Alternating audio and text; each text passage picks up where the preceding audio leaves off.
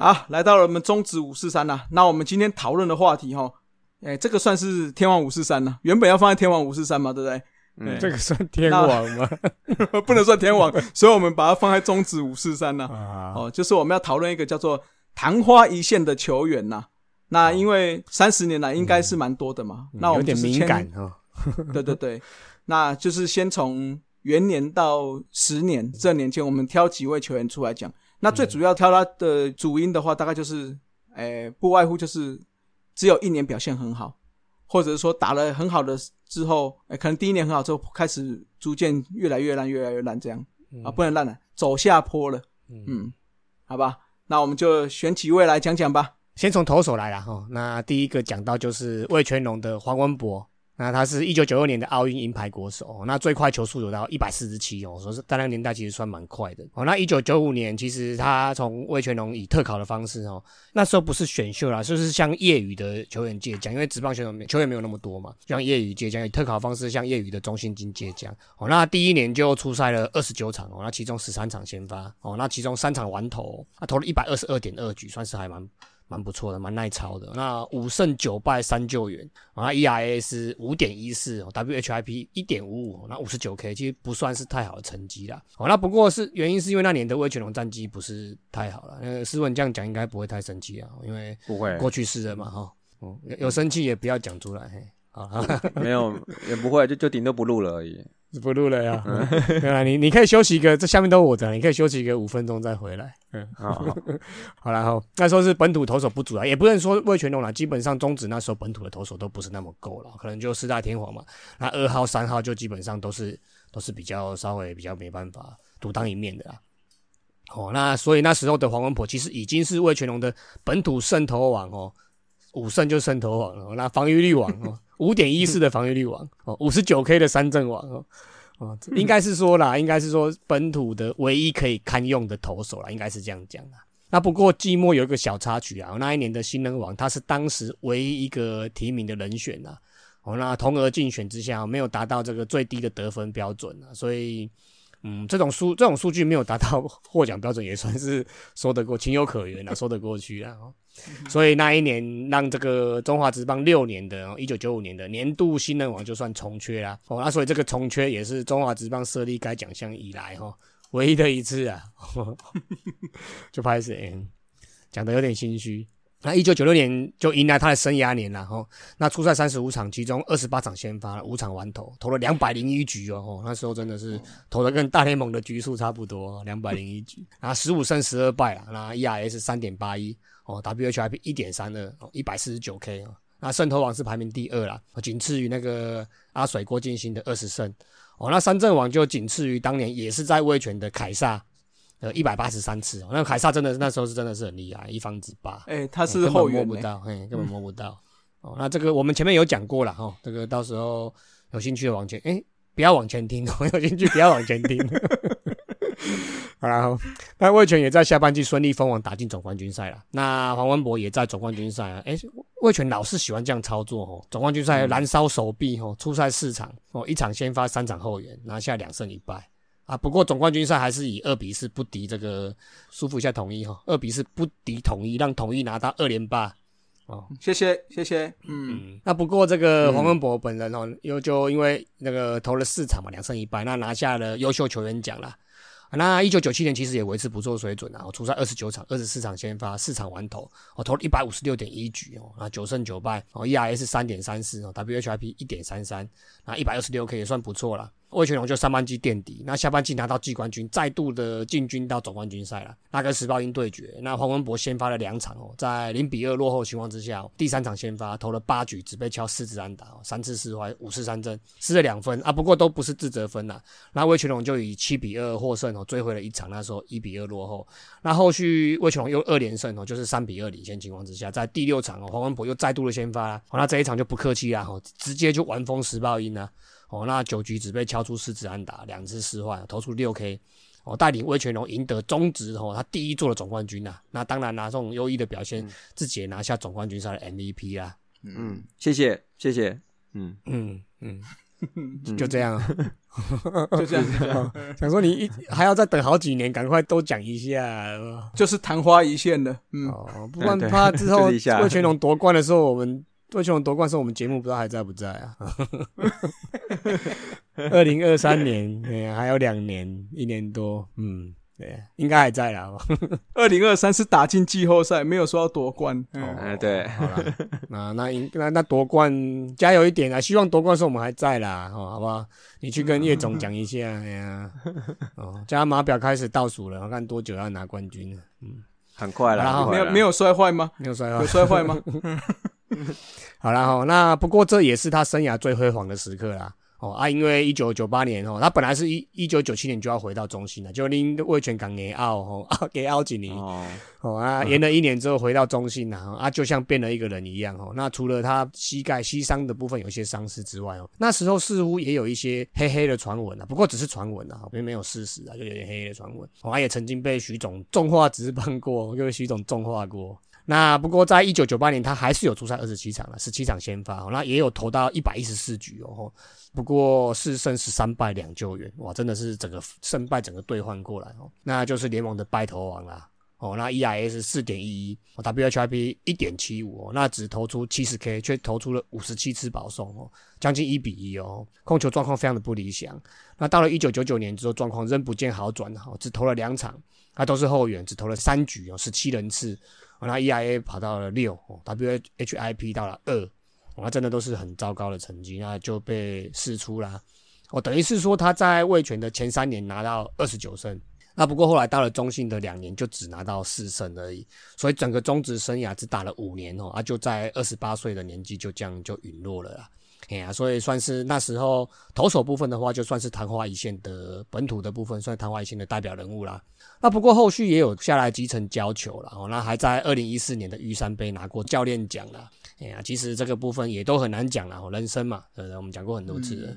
那第二位也是情况跟他蛮类似的，那也是姓黄的，那就是时报鹰的神奇小子黄玉登。那基本上他在三级棒球的时候就算是王牌投手了，那曾经在 IBA 青棒赛玩疯过古巴队，在台湾的棒球历史上呢，算是算者屈指可数是吗？是这个成语吗？屈指可数，嗯，屈指可数。寥寥无几，可以用寥寥无几嘛，屈指可数。好，那他也一度成为一九九二年的奥运国手了啊，不过后来是有一些争议啦，而没有去参加这个奥运。那最快的球速有一四八哦，比黄文博还要快一公里。那一九九四年加入时报鹰哦，那随即就担任固定的先发投手啦。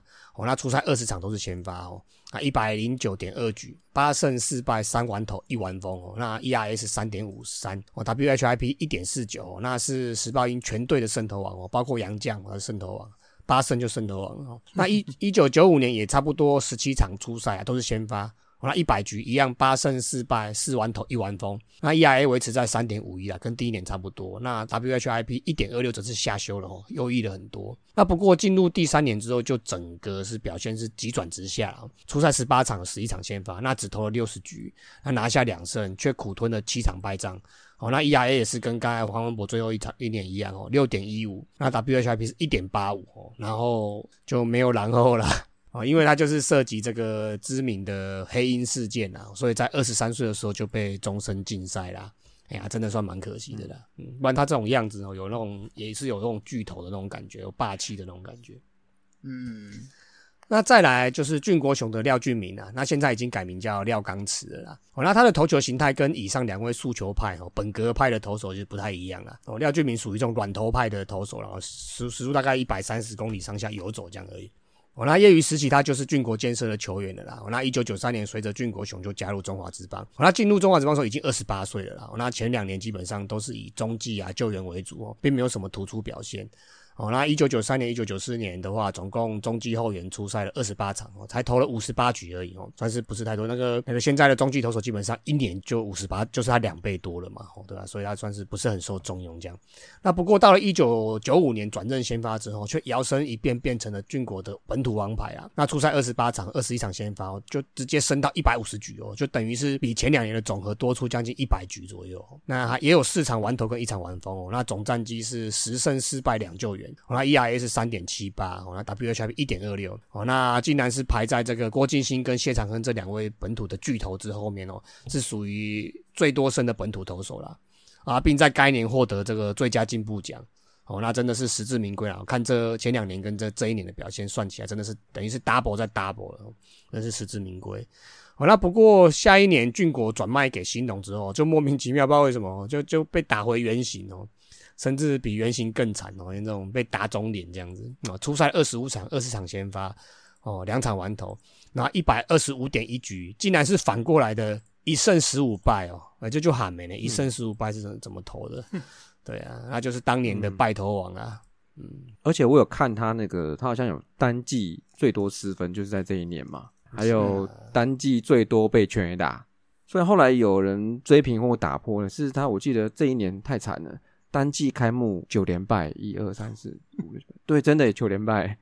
所以这个我查一下看，好像是现在是记录诶，中职现在目前记录诶，这个嗯有点厉害，有点扯。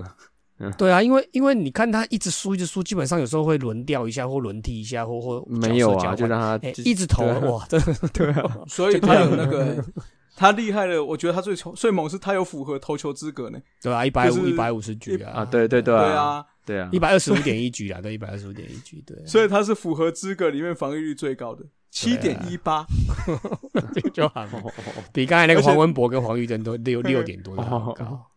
W H I P 是那个一点七六哎，嗯，这样是吃到五种的泡面落晒啊啊！哎，这个对这个梗大家可以去听那个台北市立棒球场，哎，蛮好笑的呀。炸几瓜泡面去出国啊啊，请一块请阿东阿家，我讲个大家都落晒，蛮好笑的。好了哈，那于是，在隔一年哈，一九九七年上场的时候，上场数跟投球局数，当然就不意外的被腰斩了。我们刚有提嘛，怎么可能投不好又让他继续投？对不对？应该是看狼啦。那时候球员其实没有那么多啦。哎呀，所以一九九七年就是不意外的，全部都大幅的减少腰斩了。那甚至在一九九八年就被转到新农牛的投手教练去啦。哦，那一九九九年可能人也是人数不够了，所以又调回来，短短的担任球员一下。啊，不过只出赛三场，那五点一局就就就没了嘛。那就默默后来就默默的转往台湾大联盟去发展了。哦，那甚至还在新人选秀会的时候被那时候的金刚选中了。哦，那不过在金刚的两年哦，其实也是先发后援交替登板的二十八场，五十六点一局啊。我跟他前两年在中华职棒也是类似的。哦，两胜三败，哦，ERA 六点七一，WHIP 一点九三哦，都不是这样看，单看这数字真的是不是太好了。哎呀，那后来又回到新东牛担任投手教练，所以真的整个来讲，真的职棒生涯也就只有一九九五年那一年有亮眼的表现了。哎呀，所以也符合这个昙花一现的定义啊。哎，刚才还讲到一个。他有一个终止的记录，他是史上第一个在七个球场都被击出过全垒打投手，特殊记录。哎，上次我们讲过，第一个各队都打过全垒打的是陈连红嘛？哎，哦，他是对，对对对对对，那他是十队好像，对对对，那他是所有球场都被打全垒打，嗯，真的是厉害了哈。现在没有七个球场，我觉得很难破了。现在现在主客场是没有不会有七座球场的啦。有啦，有花莲吗？天母，天母有啦，花莲、澄清湖吗？桃园、台中，哦哦，斗六进来了，哦，进这这几进来，澄清湖、花莲刚好七座，还有台南呐，哦，台南对八座，哦，挑战一下。啊，新竹明年又有新竹九座，对啊，哎呦，是啊，哎呦，看谁要挑战，挑战一下，看谁不是。好了那不过这个廖教练退下职棒之后，曾经当过三级棒球教练呢。哎呀，那后来又有回到南宁啊、南米狗啊，甚至中信兄弟担任投手教练呢。哦，那也有到业余城市队担任教练呢。哎呀，所以看他球员成绩好像不是说太好，不过能够到这么多队担任教练，基本上我觉得他在教练的功夫上一定有他的一套了。哎呀，也算是卓育英才了。哦，那投手大概就这三个了，本土的部分就这三个了，因为洋将来来去去嘛，昙花一现的多的是啊，本土的话就是这三个。呀，比较代表性的那野手部分的话，职棒元年有两位不错的球员啊，那我个人其实也是蛮喜欢的哦。啊，不过他们的表现也只有一年而已啦。那就是三山虎那时候第一代的吼，内外兼修，颜值具备兼具的黄世明然后，那外号也是小马哥吼，而且穿的是这个传统的颜值球衣七号哦。谢谢谢谢谢谢，嗯，不要脸，你你你人家小马哥，你能穿七号？那你是什么歌？你是什么歌传奇啊？光光光头哥啊，怎么样？光头界最帅的，你起嘞？啊，还还还去定做一个七号的口罩，真正哦，真正晓嗯晓得，晓得晓得，嘿 好啦人大台妹我拉光头，你是咧？哦这啊，我这个黄世明可能现在球迷可能不是很熟啦，我那我把他念一念，真的是蛮不错的。我、当年初赛七十二场，三百个打席，两百七十八个打数，哦，九十二安，哦，七支全垒打，哦，十二个盗垒，哦，他打击率是三乘三一，哦，上垒率是三乘八，那长打率是点五，哦，蛮不错。那 OPS 点八八零，而且他身材不算是高大的哦，一七出头而已哦。好像打出这种成绩真的不简单，而且在三月二十四号在台中球场轰出中职史上第一支再见全垒打，哦，而且甚至长期打击率是在四成以上哦，球球季开始的时候是在四成以上，那也是中职第一位哦，单季就十次猛打赏的球员哦，哦，那长期霸占打击率第一的位置啊，那不过可惜啦，哦，就是好汉就怕伤来磨嘛，哦，那寂寞因因伤开始就整个表现就下滑了，甚至在最后几周哦就退出球季啊，哦，几乎就后面几个礼拜几乎就是没有登场了，哦，所以最后整季的九十二安哦是排名第九，哦，打击率三乘三一排名第四，哦，七轰是排名第八，那道垒十二是排名第五，哦，那根本就是第一代的四爷哦，曾杰宪哦，哎，不要乱 Q，哎，这样硬 Q，嘿，四爷那时候还没出生，对、啊，还在游一九九零年的哦，对，还有还有一段距离哦啊。不过后续几年，他不管是在三商，后来甚至到生涯晚期转到兄弟队去哦，那均因伤出赛数不稳定啊，哦，所以长期打击率大概就掉到两成五上下啦，哦而且长打跟速度基本上几乎完全的消失啦，哎呀，真的是蛮可惜的，嗯，你刚刚说视野，视野最近也差不多这样啊，哎，什么什哎么哎小伤，人家现在小伤而已。受伤受伤。我们总冠军赛就出来啊了，Keep flying，嗯，目前这个这几场看来好像很难打进冠军赛。可以可以的，可以可以的，不要担心。哦像送头哦，那兄弟封王，那桃园跟他打二三名这样，对不对？挑战赛是这个意思。我们要直接下半季封王利息嘞。啊，加油加油，有啦，大家都有机会了。哎呀，嗯，好了哈。那后来也是一样，曾经短暂加入过台湾大联盟，短暂的恢复了身手哦。那曾经还曾经打出台湾大联盟史上第一位单场双响炮的球员哦。哦，所以真的是完全符合这种昙花一现哦，一个小一个火花这样打一下，然后就没了这样。哦，那不过年事已大了哦，那只拼了一年多，那也因为伤势就不得不退出职棒行列了。哦，那这边我要稍微讲一下，就稍微啊那秋丢也不是说秋丢，就稍微登秋节了，稍微登秋节。我退伍后那时候在台北工作嘛，大概二十五六岁的时候，哦，那我们球队曾经在台北报过公开组的曼垒赛啦。我、那遇到过东华和谦哦，如果是熟悉曼垒的人都知道，他其实就是养工处棒球队的同一批人哦，他出来打曼垒这样。啊，那一场是守二垒哦，啊，他那个二游传球的双杀那个动作像啪啪啪的哦，真的还是很流畅、很细腻的哦，看起来还蛮享受的。哦，那这边又打个广告哦，那时候东华和谦的教练就是台北市立棒球场第二季第三集的白坤宏了。哎，啊，那时候队上还有曾贵章哦，啊，所以能跟这种这些这种职棒等级的球员同场较劲，呢，真的也是蛮特别的经验的。哎呀，那后来我回园区工作之后，就比较少去打台北打这公开组的比赛，就慢慢就比较少遇到了。哦、啊，不过我们新组也有也有一支这种属于这种等级的球队啊，以后有机会再跟大家分享。哎呀，但是蛮跟他们打真的蛮刺激的。嗯，呃，另一位就是小马哥黄世明的队友啦，三山虎的队友，那状况也差不多的哦。鲨鱼郑新生啊，哦，那个以前这个外号都很屌哦，小马哥哦，鲨鱼哦都很屌。哦，那业余实习他也曾经效力过兄弟大饭店啊。那进入中职时也已经三十岁了。哦，那当初中职开打的时候啊，因为那时候资讯没有那么发达嘛，所以球迷们对于这种职棒的记录啊、相关的规定啊、一些之类的，大概都懵懵懂懂的。那所以那时候第一个最有印象的记录，其实就是鲨鱼郑先生的开幕战绩连续二十一场敲出安打的记录啦。那时候媒体炒的还蛮大的。那也是算蛮难破的记录啊，因为一直到二零一六年哦，二十几年之后才被张志豪打破了。哦、而且鲨鱼郑信生他是第一个月哦就获得了中职第一个月的月 MVP 啊，所以也是第一位。哦，那整年结算出赛七十二场哦，两百六十九个打数，八十三安哦，打击率是三乘零九，排名第六。哦，那上垒率是三乘二六，长打率是点三八五，OPS 点七一三。虽然说是普普啦哦，那不过这一年算起来也已经是他表现最好的一年了啦。对啊，因为跟这个小马哥黄世明一样，他后续几年大概的也是两成五上下的打击率啦。哦，他也是年事已高了哈，只打了五年就退休了。哦，那后续曾经当过威权龙啊、雷公啊、金刚啊、南六的教练啊，那也曾经到基层当教练。哦，那这一阵子担任一些球评的工作啦，我们有时候看转播会遇到他出来讲评嘛，对吧？也算是中职初期元老级的球员哦，还有在棒球界招条的一个老神拜之一啦。那下一位的话，就是跟鲨鱼曾先生一样了，业余时期也效力过兄弟大饭店的吴思贤。哦，那当初可是业余球界著名的强打哦，各式的这种业余的杯赛，基本上打击都是前几名强的哦，蛮厉害的。所以当然也就被日本看上了，后远赴日本的社会人的球队去打球。哦，那也回来当一九九二年奥运银牌国手。哦，那一九九三年就随着俊国雄加入中职，那以三垒手为主的身份出赛了七十三场，两百七十一个打数，敲出八十四支安打，哦，四轰，打击率三成一，哦，排名第五。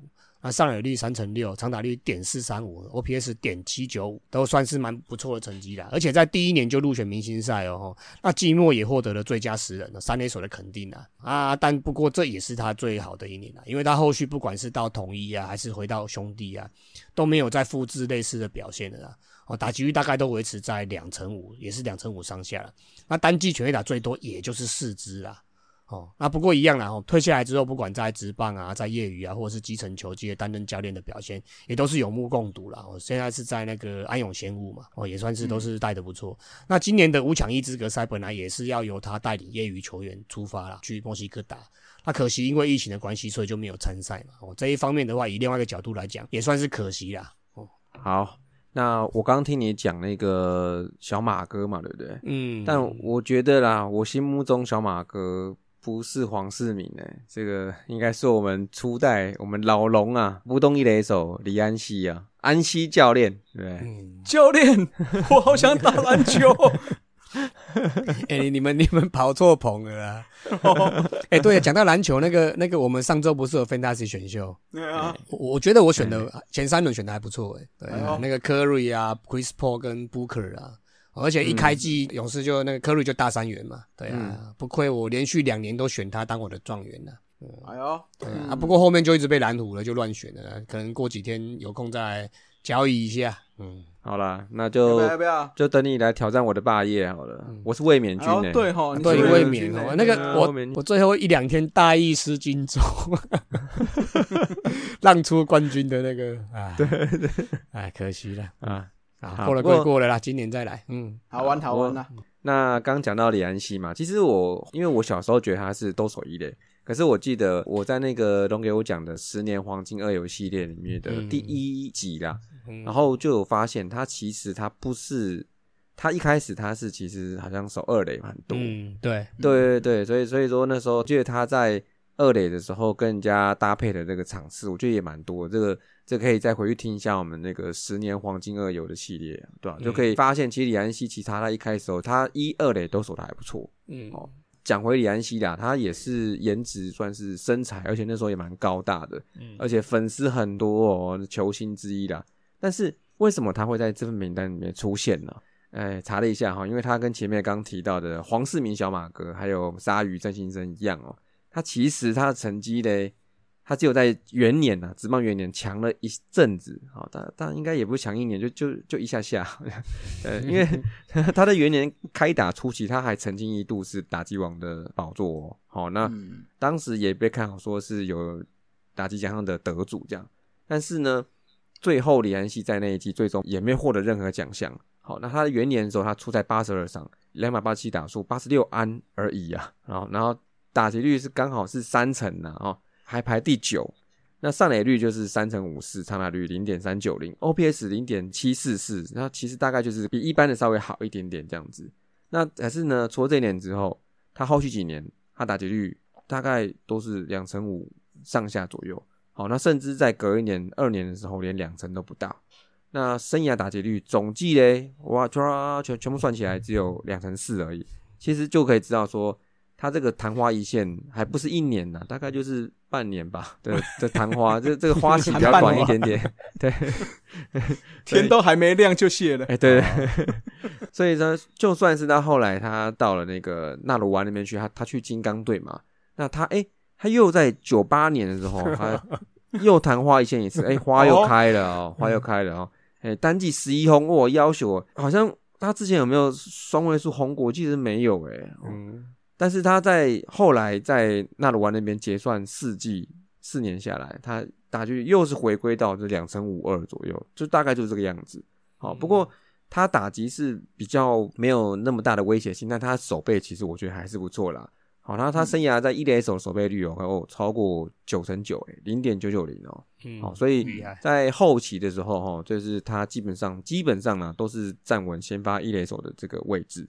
一样啊，他是后来呢退下那个职棒球员身份之后，他也是到业余队担任教练呐、甚至回到中信呐、好像陈泰是不是也有过啊？嗯，有对吗蛮多蛮多的米迪亚啦对嗯他好像米迪亚，是米迪亚对对对，他就是在对他是对啊，好像就是米迪亚结束之后，他后来就跟中职就没有没有后来好像还是回到中信有担任过教练，我没记错吧？中信兄弟，嗯好像有吗嗯，有有然后现在我记得是不是是不是在新复发之类的？对对对嘛？因为我记得就李总讲嘛，因为他现在那一群就是他嘛，然后跟吴总嘛，跟吴富联嘛，然后李安熙嘛，对，嗯对啊。后面其实来看他，我觉得他还是蛮，还是算颜值还是蛮高的耶哦，真的蛮帅的。对了对了，是真的蛮帅的嗯，有型呐哦，就算他后来都剃那个小平头嘛，也是真的蛮帅的。嗯对啊，他那个整个型就真的蛮像当初那个英雄本色的小马哥嘛，哦，周润发的，对啊。对啊，Hockey 啦，是不是？我以为你要说聊聊经典电影，结果你忽然间讲一个 Hockey 啊，怎么会阿 B 啊？比啊比啊比啊，哎呀弟，又又讲到兄弟了，心中惶惶的一块啊。好了好了，好了好了，要拉回来，轮到我们大统一了哈。奥运三朝元老姜泰拳，那因为他打完一九九二年的奥运才进职棒，那这个已经是三十岁了。哎、他进职棒的那个时候，我在头头师道那个时候回顾的时候有讲到，啊，对，是统一不小心就给他偷过来了，好像是什么，好像是人家其他球队没有注意到那个规矩，然后把它填对进对对。去是是？填进去我们就把它拿过来了。那。个勾领队最厉害了，哎很强的呢。好了，因为他进职棒的时候已经三十岁了嘛，所以我是觉得就有点像我们元年的时候那些就是开国的这些元老们啊，就是那时候年纪都比较大了，所以要维持很长的成绩也是没那么容易嘛，对不对？对，哦，那他你看他进职棒之后，九三年出赛八十八场，三百一十九个打数，第一年就百安了哦，所以他也是新人年就百安的选手啊，那刚好一百安呐、所以是打击率是三乘一三，排名第三，上垒率三乘七三，长打率点三八九，整体 OPS 是点七六二，那另外还有二十道，算是又有打击又有速度啦。那不过后来就几年就迅速下滑了。所以他生涯的打击率才两成七八。那后来就是因为大家知道嘛，就是黑鹰事件之后就永不录用啦，那就跑去大陆教球嘛。还有，诶，他有担任过这个中国队的国家队教练哦，总教练。嗯对，嗯嗯嗯，对对对。哦，所以另外一个角度来看，其实大陆那段时间嘛，迅速提升个提升呐、算是他算功臣之一，嗯应该算是了哈。那当然，这个我是觉得是以这个大陆的角度啦，哦，嗯那因为还是因为我们台湾棒球界已经永不录用了嘛，哎嗯包所以包括教练职，哎，职缺好像也是哦，对就不能用，教练他就是也不行对对永在台湾的棒球圈基本上完全没有办法了啦。嗯，对啊不管是教练啊、顾问啊，还是领队啊，还是之类的都没办法了。整个体系都不行所了。呃，飞总好像也是这样子嘛，对，是啊是啊所以你看哦，亮明雄有好像亮明雄没有去打有解禁，因为他们去大陆教球，可能短暂教一下而已啊。像这种一次嗯。帮帮他们打底的哦，教了十几年这种的，基本上就是封杀了啦。嗯，应该说他们当初是诶黑鹰事件被封杀球员部分封杀啦，啊，你如果能够洗白，可以去当教练啦。啊，这个对那啊。这一批又去大陆算是讨生活嘛，其实那时候对算这一批都不是很友善呐。对啦，对对嗯，对。所以你看他即使是三朝元老，那也是一样嘛，没办法翻身呐。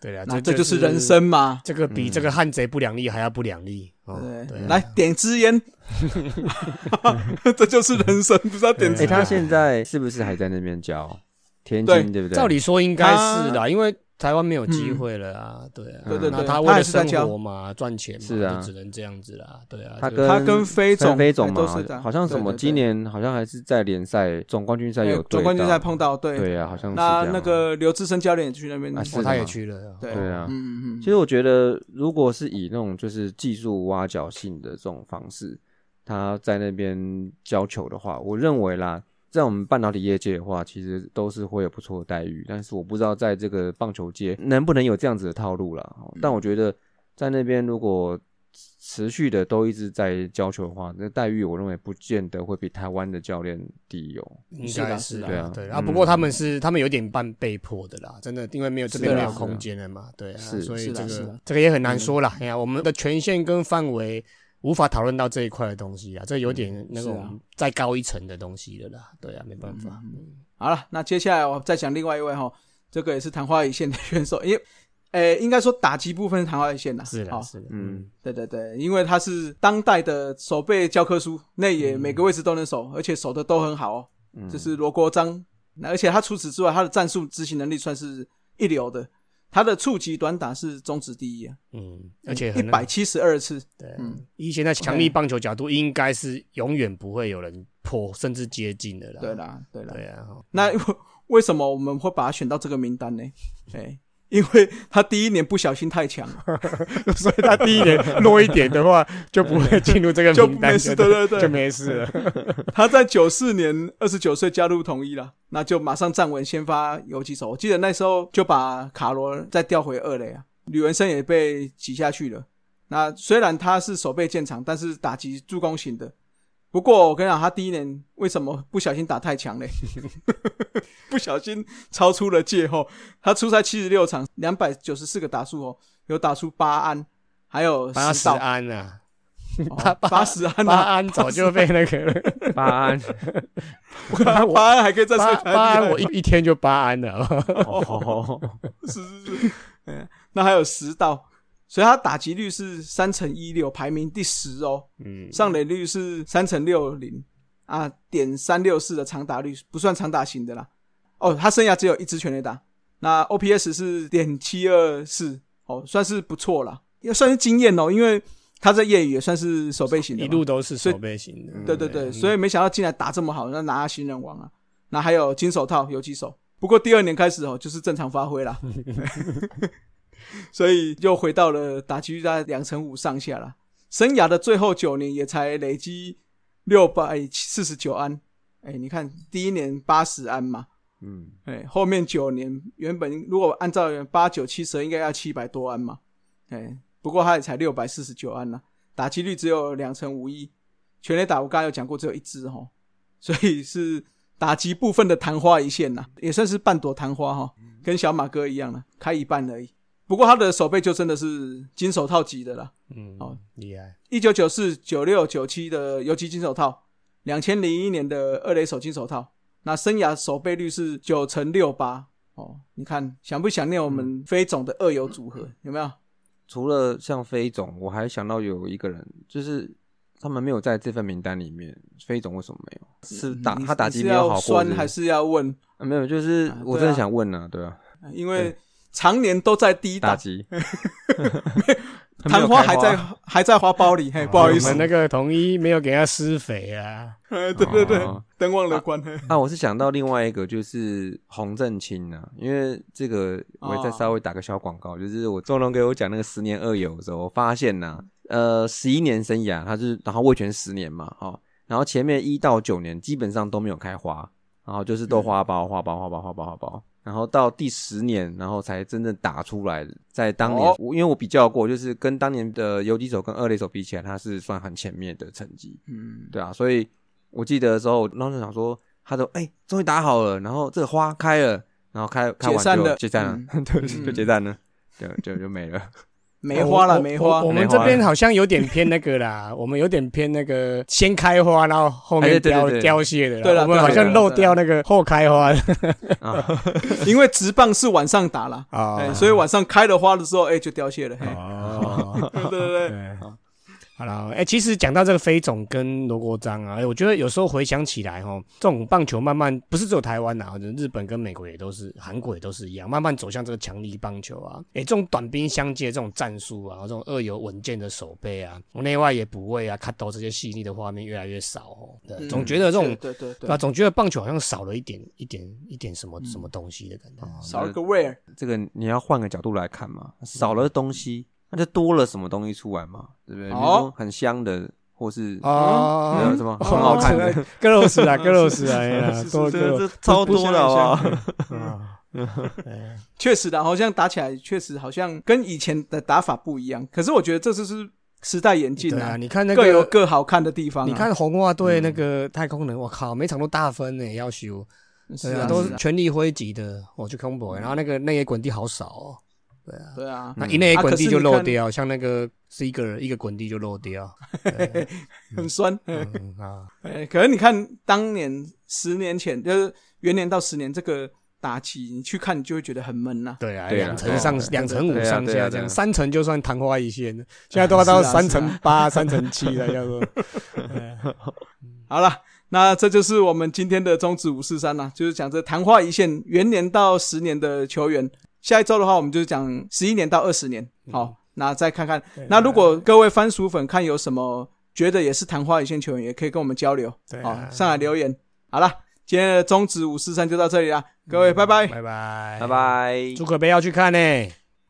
以上就是本集的节目。希望大家上 Apple Podcast 专区给大叔们五星赞加。如果有任何意见与想法，也可以在下方留言区留言，大叔们尽量给大家解答。更可以上 FB 搜寻“大叔野球五四三”，回答几个简单的问题。就可以加入社团，和爱棒球的朋友们一同聊棒球。期待下周与大家我是三，大家下次再见，See ya。Adios。再会啦。啦啦啦，好，你好，再见。